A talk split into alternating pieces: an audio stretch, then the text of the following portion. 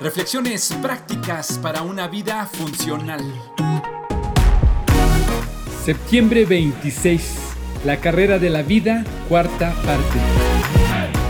Si te escuchas demasiado, no llegarás muy lejos.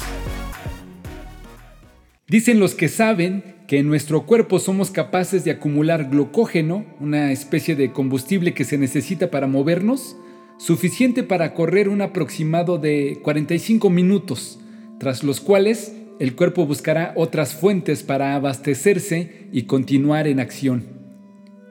Luego de correr varios kilómetros se experimenta un interesante fenómeno. Se siente una extraña sensación de ser dos personas.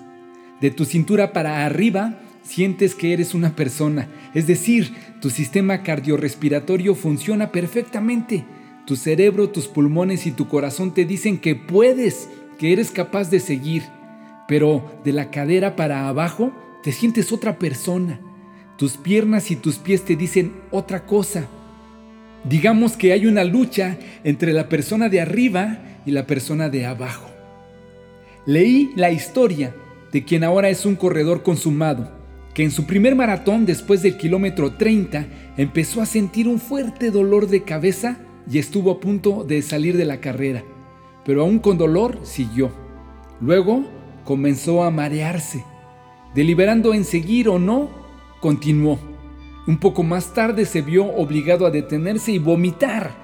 Aún así, siguió caminando, hasta que llegó el punto donde se desmayó. Los paramédicos que estaban por ahí cerca hicieron su función adecuadamente, lo atendieron, descubrieron que todo estaba bien con sus ritmos y le preguntaron si quería subirse a la ambulancia o terminar la carrera. Decidió continuar y la terminó sano y salvo. Relata que al nunca correr esa distancia, tu cuerpo activa las diferentes alarmas que tiene como una estrategia de protección, pues no sabe lo que hay más allá y hará todo lo posible por detenerte. Después de esta experiencia, digamos que se desbloqueó y a la fecha ha corrido muchísimas carreras sin problema. En la carrera por la vida, tu cuerpo, tus experiencias, tu contexto y tus pretextos te dirán que pares, que ya no puedes seguir, te dolerá la cabeza, la cartera y el orgullo, te sentirás mareado, tendrás náuseas de lo que pasa Quizá hasta te desmayes de la impresión, querrás desistir. Si te escuchas demasiado, nunca llegarás a ningún lado.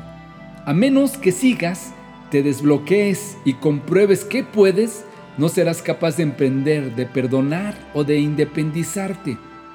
Sé prudente y no hagas cosas tontas con tu cuerpo y tu vida. Pero si te escuchas demasiado, no llegarás muy lejos. Veremos ¿Qué parte de ti gana esta batalla? ¿La de arriba o la de abajo?